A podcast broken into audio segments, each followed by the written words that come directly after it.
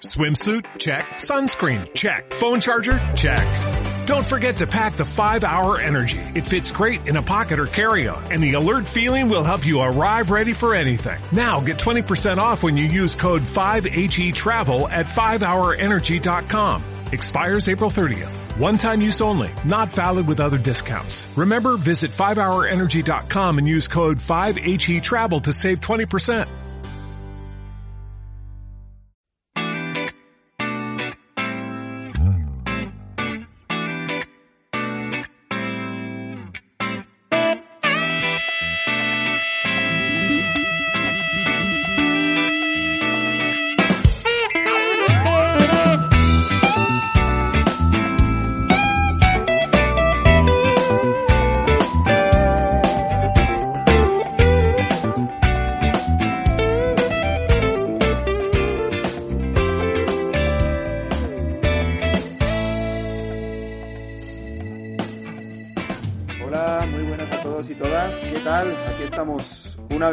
En esta sección de Son Proyecte.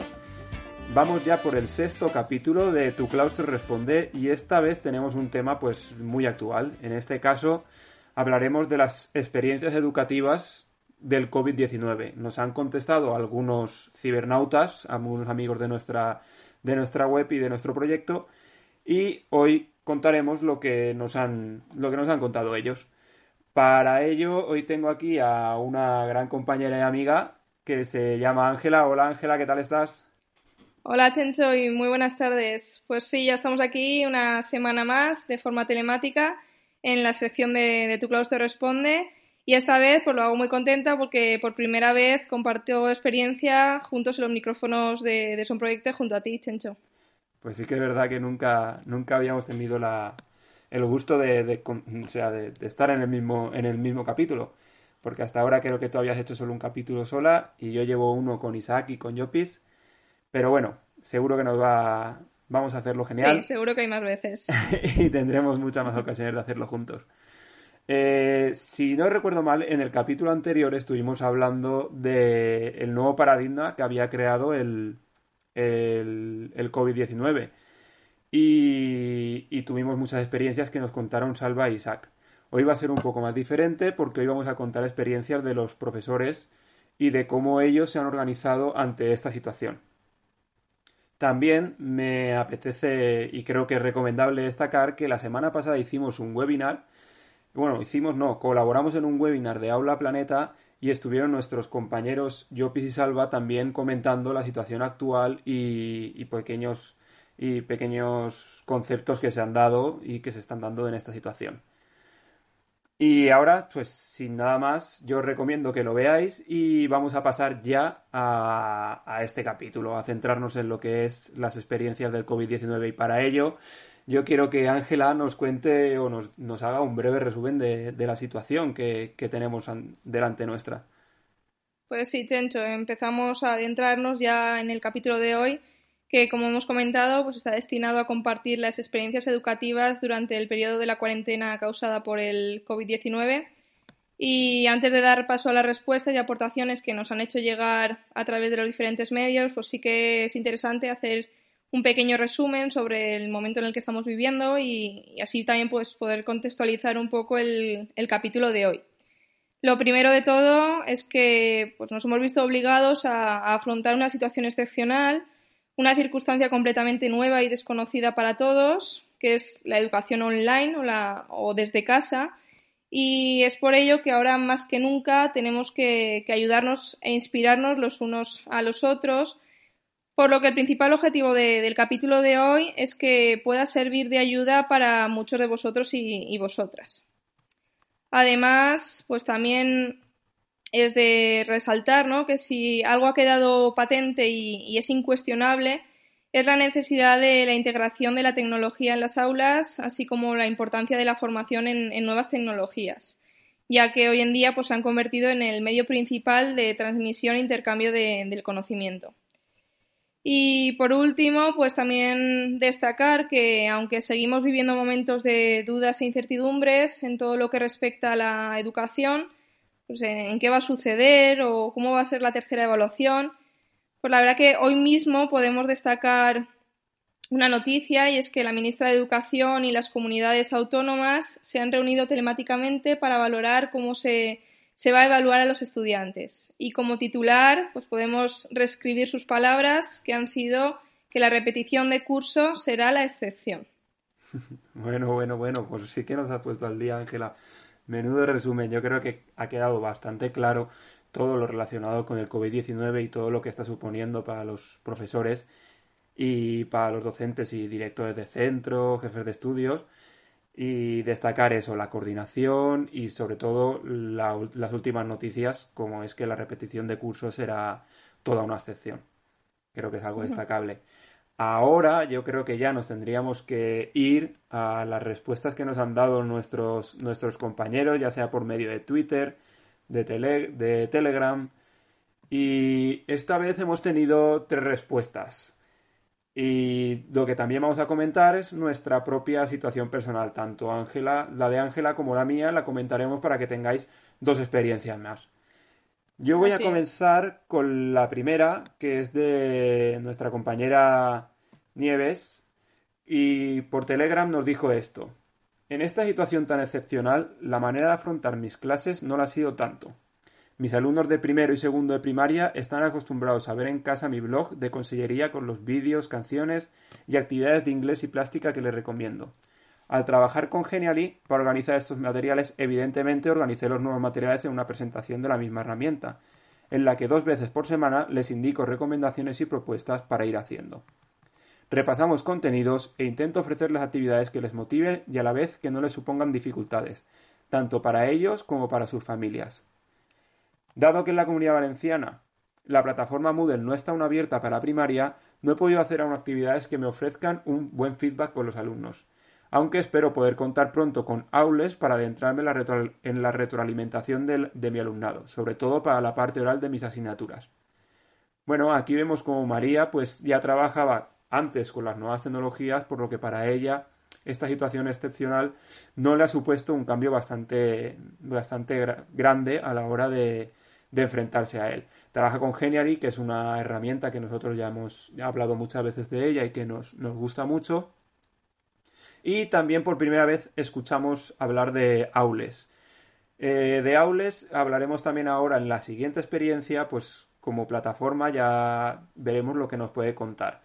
Porque creo que ahora, Ángela, tienes algo que contarnos. Sí, bueno, primero, Chencho, me gustaría pues eso destacar, ¿no? De la aportación que nos ha hecho llegar Nieves María, pues el, tema de las herramientas, ¿no? La importancia de, las diferentes herramientas con las que podemos contar, eh, como es el caso pues, de los blogs o en este caso, como ha comentado, de Geniali.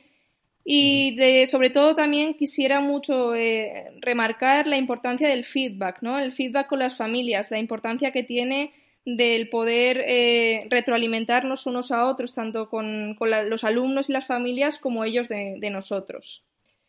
Y bueno, seguimos por otro lado con, la aportación de Geles Fernández, que nos la ha hecho llegar a través de Telegram. Así pues, Geles lo que nos dice es que cuando se declaró el estado de alarma fue necesaria la organización para poder dar respuesta a los miles de alumnos. La decisión de su centro fue hacerlo a través de la plataforma de Aules, a través de la creación de cursos que ayudan a coordinar el trabajo de los docentes. El primer curso se llama Planes de Trabajo en el que, siguiendo las ideas de otro compañero en Twitter, han creado unas tablas donde cada docente sube las tareas quincenales de cada curso para que el tutor las recopile. Y además cuenta con un foro y un apartado de avisos para estar al tanto de todo. Y están disponibles todos los cursos del centro. Así pues, al entrar en cada curso, cada docente indica su materia, sus tareas y la fecha. Pero también necesitaban una especie de claustro virtual, por lo que crearon otro curso en Aules con el objetivo de consensuar objetivos, compartir tutoriales y muchas otras cosas más. Otra necesidad que también les surgió fue realizar online reuniones de departamento y la dirección, y para ello crearon otro curso llamado Reuniones CCP. Y por último, para la evaluación de los alumnos, crearon otro curso compuesto por varios apartados. Su valoración sobre esto nos dice que el balance de esta experiencia ha sido muy positivo y que considera que está siendo muy enriquecedora para el alumnado. Pues la verdad que impresionante, ¿no? La labor que, desempeñáis, Geles, y el trabajo que, lleváis a cabo. Sin lugar a dudas, es un, un, claro ejemplo de trabajo en equipo y cooperativo entre los docentes a través de la plataforma de la Consellería de la Comunidad Valenciana, como hemos comentado, que se llama Aules. Pues sí, la verdad es que Geles, seguida así y sigue haciendo esos vídeos que nos han encantado. Sigue haciendo ese vídeo sobre todo que nos ha encantado un montón y muchas gracias por, por habernoslo mandado y por haber colaborado en este proyecto. Y ahora, bueno, destacar también Aules, como había dicho antes, eh, la herramienta del Moodle que, de la comunidad valenciana, que no había querido dar ninguna, ninguna pista sobre él porque sabía que en el siguiente, en el siguiente testimonio íbamos a tener más información sobre él. Creo que va a dar mucho que hablar esa plataforma y que está ayudando mucho en esta situación. Ahora nos vamos directos a otro compañero, esta vez por vía Twitter. Nos ha escrito un compañero, nos ha escrito Marcos Ordiales. Y Marcos Ordiales nos, pone un tweet y nos dice esto. Yo aconsejaría partir de lo emocional y tener en cuenta las necesidades y situaciones de las familias. Es un, un periodo para que haya comunicación y adaptarnos todos. Ellos valoran también el esfuerzo y es un momento para darle importancia al proceso de enseñanza-aprendizaje y establecer prioridades. Bueno, aquí Marcos Ordiales pues nos viene a decir la importancia que tienen las familias en este eh, en, toda esta en toda esta situación ya que quieras o no son las personas que están más cerca de sus hijos y son los primeros involucrados en su proceso de enseñanza-aprendizaje. Por lo tanto, tenemos que tratar ese, esa vía emocional para que las familias realmente se involucren en este proceso y trabajen de forma cooperativa y organizada con sus, con sus hijos para, para de verdad eh, conseguir unos buenos resultados de, esta educación online y en las casas. Y... Pues sí, Tencho, la verdad que como comentábamos, ¿no? Que para los docentes esta situación es algo novedoso para nosotros, pero al igual que para nosotros, pues también lo es para los alumnos y para sus familias. Por lo que, pues eso, cada familia está pasando por una eh, situación muy diferente, con unas necesidades y, circunstancias diversas y es por ello que algo muy importante en esta situación que estamos viviendo es la necesidad de, partir de, la necesidad de cada, de cada familia y sobre todo pues lo que se comentaba de no avanzar contenidos sino repasar, tratar lo emocional, ¿no? Y, poco a poco pues, ir viendo cómo, cómo evoluciona. Efectivamente, ese, ese factor emocional al que hace referencia marcos sociales es tan, lo veo de tan, tanta, tanta, de tanta importancia que no podemos dejarlo en el olvido. Siempre en las aulas pretendemos partir de lo emocional y ahora creo que con más incidencia y más importancia tenemos que partir de ese factor emocional de tanto de familias como de alumnos, como los docentes, que también tenemos nuestra situación en casa. Así es, Bueno, pues para seguir a mí me gustaría también contar eh, mi situación personal en cuanto a, o mi experiencia personal en cuanto a, al COVID-19. Eh, yo soy maestra de PT, de Pedagogía Terapéutica, y actualmente trabajo en, el IES Honori García, en la Valle en Castellón. Y bueno, nosotros desde el 16 de marzo comenzamos a trabajar de forma telemática a través del eh, correo corporativo del centro de Itaca o en este caso también, al ser de la Comunidad Valenciana, pues a través del aula virtual de, Aules. En primer lugar, lo que se hizo fue que se estableció un protocolo de actuación con una serie de instrucciones relativas al nuevo funcionamiento. Un aspecto muy importante fue el protocolo de coordinación, en el que desde la dirección del centro se nos detallaban las funciones y las actuaciones a nivel de claustro, de profesorado no tutor o tutor de la ESO, de profesorado de bachillerato o ciclos formativos, de coordinadores de, etapa o de departamentos. Y concretamente, en lo que respecta a la etapa de la educación secundaria obligatoria, de la ESO, que es donde yo me encuentro, en la docencia a distancia, pues funcionamos a través de una cadena de trabajo, en la que el profesorado de las diferentes áreas envía cada lunes las tareas de su asignatura tanto al tutor del grupo como al jefe del departamento. Luego ya es el tutor o tutora del grupo el que en un documento común recopila todas las tareas de esa semana y es el encargado de hacérselas llegar al vicedirector para que las cuelgue en la web y al coordinador de la ESO, que es el que se las envía a la jefa de estudios.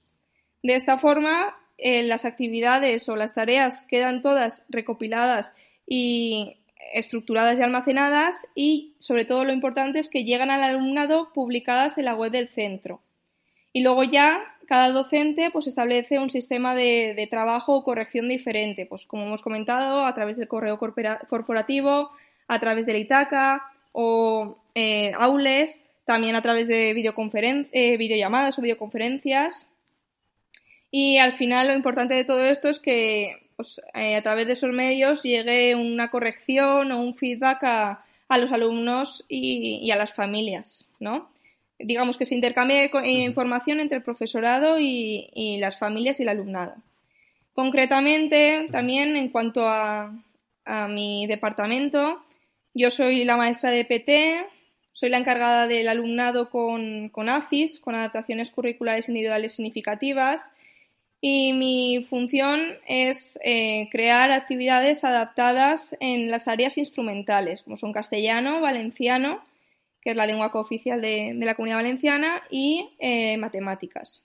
Entonces, semanalmente ofrezco el apoyo y ayuda en las, en las tareas, eh, refuerzo también aquellos contenidos que considero más importantes y cada semana configuro un documento eh, para cada uno de los alumnados de forma personalizada y se lo hago llegar a la orientadora orientadoras del centro, que son las encargadas de hacérsela llegar de forma personal al alumnado en cuestión.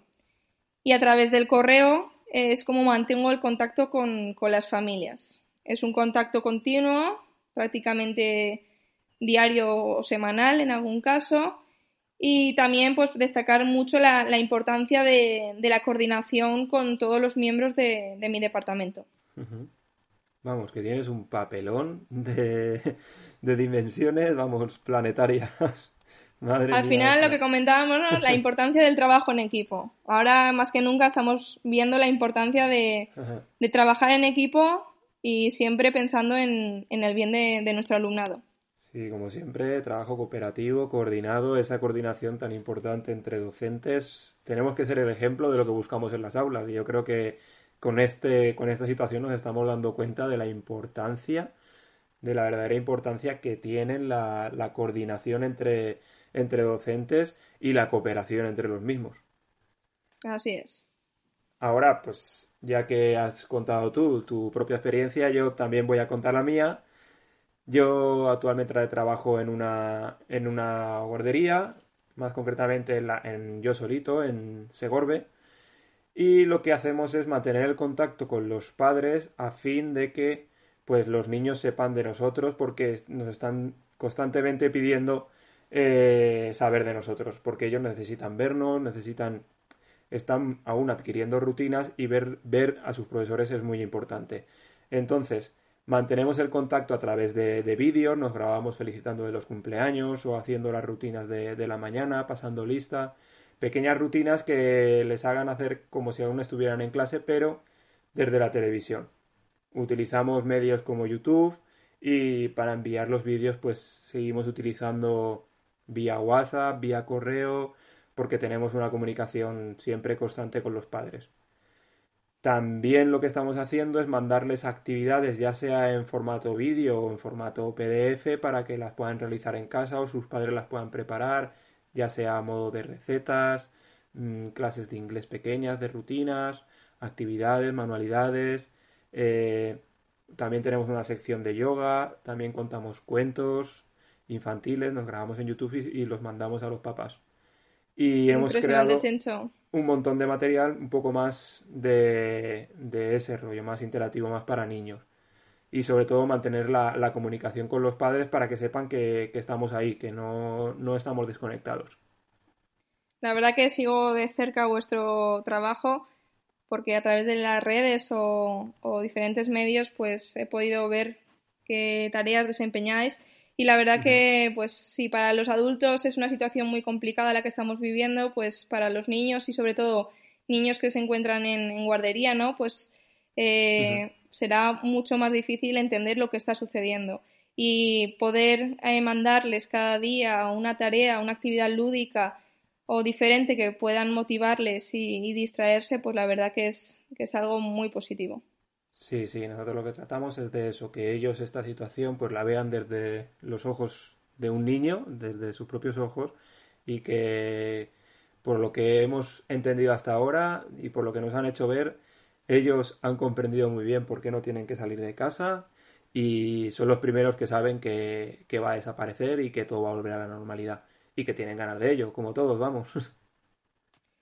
Pues muy bien, Chencho. Hasta aquí podemos eh, recopilar las diferentes aportaciones o ideas que, nos han hecho llegar en referente al tema que tratábamos hoy. Y ya para finalizar el, capítulo, sí que queremos recordar pues, que en, un apartado que, tiene nuestra web, que es el apartado de herramientas, que es un espacio en el que aparece un amplio abanico de herramientas clasificadas por su función y accediendo a cada una de ellas pues podemos descubrir una breve explicación detallada. Además, hay un espacio especial destinado al COVID-19 con un conjunto de herramientas y aplicaciones para poder utilizar en estos momentos. Muy bien, sí, la verdad es que esa sección, aparte que está siendo ahora mismo muy visitada por, por pues, todo lo que está dando de sí esta situación, porque en ella explicamos las herramientas de una manera, de una manera muy fácil de entenderlas. Además, eh, también eh, cabe recordar que tenemos un canal de YouTube en el cual hemos subido varios tutoriales estos días acerca de Classroom y otras, otras aplicaciones que se están dando a, conocer estos días y que son muy útiles. Os recomiendo también pasaros a verlo. Después de, hacer, después de hacer estos pequeños recordatorios, ahora lo que convendría recordar es cuál va a ser la pregunta del el próximo TCR. Este os preguntábamos por vuestras experiencias en este último TCR. Para el capítulo 7 os vamos a preguntar cómo planificáis vuestros proyectos. Es una buena pregunta. Yo creo que la hicimos, la lanzamos, también lanzamos una pregunta que era de cómo escojo el nuevo proyecto y en línea de cómo escojo el nuevo proyecto Vamos ahora a plantear, después de estos dos capítulos especiales del COVID, eh, cómo planificáis vuestros proyectos. Eh, sí, podemos. Lo que queremos abordar no es saber pues qué pasos se siguen para la elaboración del proyecto, qué medidas se toman, qué fuentes se siguen, ¿no? Pues una serie de, de, cuestiones que nos ayuden a, a ayudarnos unos a otros al cómo planificar un proyecto. Muy bien, pues ya tenéis la pregunta. Mm, a por ella, esperamos vuestras respuestas con muchas ganas y con muchas ganas de comentarlas. Y ya solo nos queda eh, deciros adiós con la mano en el pecho porque no nos gusta nunca decir adiós.